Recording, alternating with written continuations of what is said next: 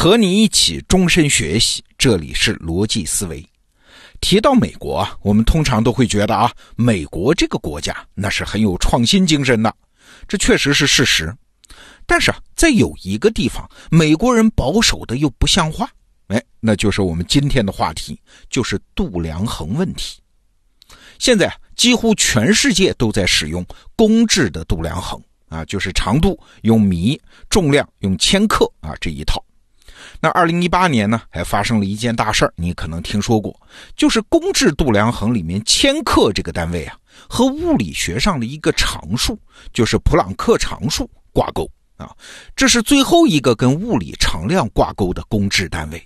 这意味着啥？意味着公制度量衡有了一套绝对客观的标准啊，不会再产生什么误差了。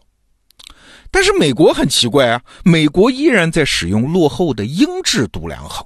哎，就是我们经常听说的什么英寸呐、英尺啊、码呀、盎司啊、磅啊、品托呀、加仑呐、华氏度啊这一套。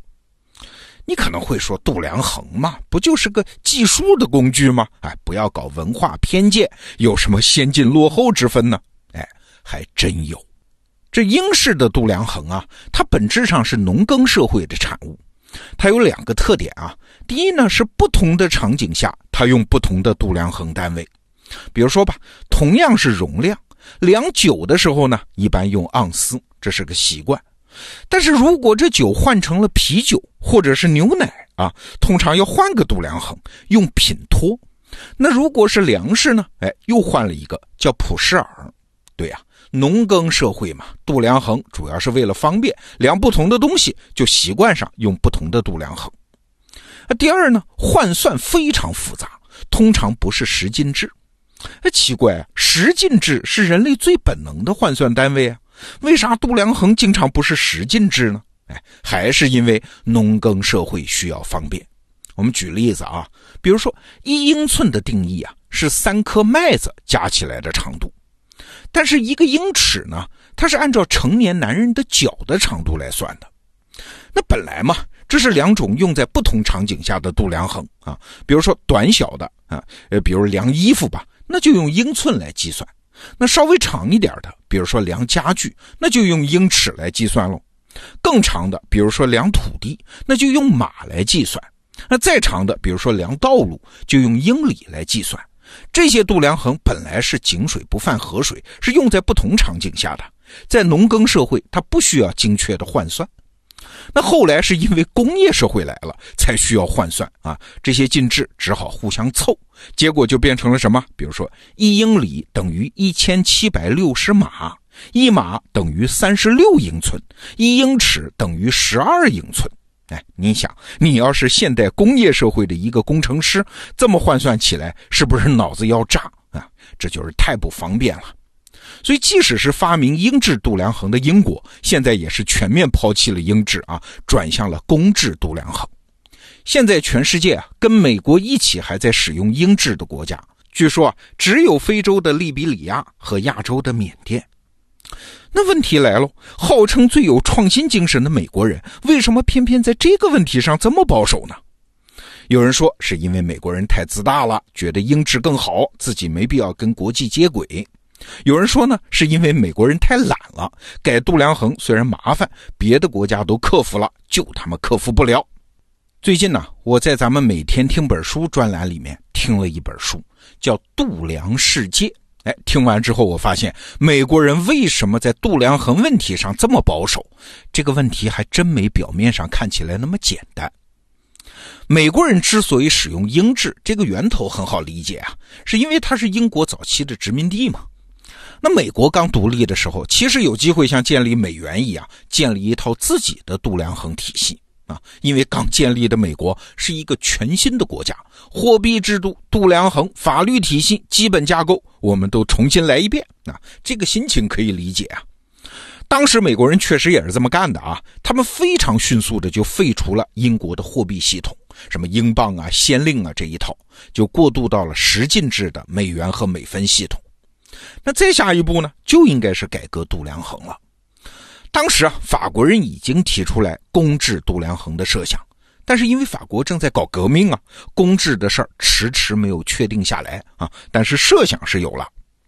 那这个时候，美国的当时的总统叫杰斐逊，他对推行公制度量衡是充满了热情的啊。他认为全世界用一套统一的度量衡是未来的趋势。你看，他们判断的很准，在认知上，美国人是没有问题的。甚至美国人还找法国人商量，说咱俩合伙建立一套公制度量衡。但是啊，各种阴错阳差，这个合作还是没有搞成。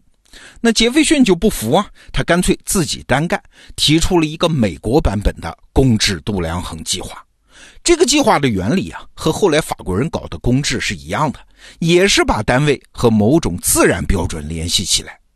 我们可以设想一下啊，如果杰斐逊这个计划通过了，现在咱们全世界用的很可能就是美国版本的公制了，因为美国在制造业上的发言权是越来越大嘛，在那一百多年间。但是很可惜啊，从一七九零年到一八零八年，十八年，杰斐逊向国会提了四次，哎，他这个美版公制计划，但是国会呢一直拖着，就是不批。那你说国会是傻吗？也不是啊。为啥？国会有他自己的难处。这个时候啊，美国国会是根据英制度量衡建立了美国的土地划分系统啊，那也是一个非常庞大的工程啊。划分的基本单位是一个镇，那每个镇呢是六个平方英里，那里面呢分成了三十六个区，每个区正好一平方英里。他们甚至还给各个地方的分界线做好了标记啊，这是个多大的工程啊！好不容易弄好了土地划分系统，那国会肯定不愿意重新再干一遍嘛。而这个时候啊，如果按照杰斐逊的想法，强行改成了公制，那你想想，美国人一个区多大呀？那美国人今后就得说，我家住的那个区是二点五九平方公里，哎，你想多别扭嘛？所以当时很多人都觉得改成公制根本就是自找麻烦啊，根本没有这个必要。那这个机会一旦错过，就麻烦了呀。之后的一百年是什么样的一百年啊？全世界都在经历现代化、工业化和全球化，那公制度量衡的优势越来越明显。但是与此同时呢，英制度量衡在美国社会的扎根也越来越深。啊，改革的成本，你想都想得到啊，那是越来越高。那美国人有没有做过努力呢？哎，还真有。到了十九世纪末啊，有十七个国家共同签署了米制公约，加入了公制体系。他们还成立了国际计量局，共同制定了公制的标准。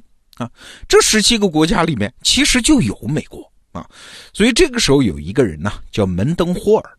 他是谁呢？他是美国海岸和大地测量局的总负责人。这门登霍尔就觉得推行公制度量衡的时机啊，现在总算到了吧？所以他再次提出了公制的事儿，还签发了一个推广公制度量衡的命令啊，把美国的英制单位和公制单位对应起来。比如说，一英寸等于二点五四厘米，这也是强行凑的啊。这个命令一颁布，其实就相当于美国已经接受了公制。啊你可以这么理解吧？美国这个时候的英制度量衡呢，其实就是一套换算更加复杂的公制度量衡啊。但是为什么美国没有往前再走一步呢？直接使用公制不就得了吗？嘿嘿，这一步啊太难了。在过去的一百多年里面，英制在美国彻底扎根了呀。我们来算算账啊！要想让美国抛弃英制，使用公制，那首先那些砝码、容器、量具、尺子先得扔了吧？啊，那这是小钱啊！更重要的是，比如说螺丝。要想把英制螺丝全部换成公制螺丝，生产螺丝的模具全得扔了，对吧？但这还不重要。你想，原来使用旧螺丝的机器设备怎么办呢？他们要维修新的螺丝就装不上去了。难道所有的机器设备全部要更新换代吗？美国经济规模那么大，这笔钱那可受不了了。而且还有什么工程师、工人就要重新培训呢？哎，我们就算一笔账吧，光把全美的路牌都换成双轨制，就是既标注公里又标注英里，这就得至少花上个五六亿美元。这就是一笔大钱了。你可能会说，美国这么富，这些钱即使很大，它跟长期的效益比仍然是小钱啊。因为度量衡换算问题一旦造成损失，就更不划算。我举个例子，比如说，一九九八年，美国就因为把公制和英制的换算搞错了，就是工程人员实在脑子被搞乱了，就导致一个火星探测器出现了事故啊，在火星就烧毁了呀。连研发、制造和发射任务总共是三点二七亿美元，这可都打水漂了啊！所以美国的治国者怎么这么点洞察力、长远眼光都没有呢？越早换度量衡，将来的损失就越小啊！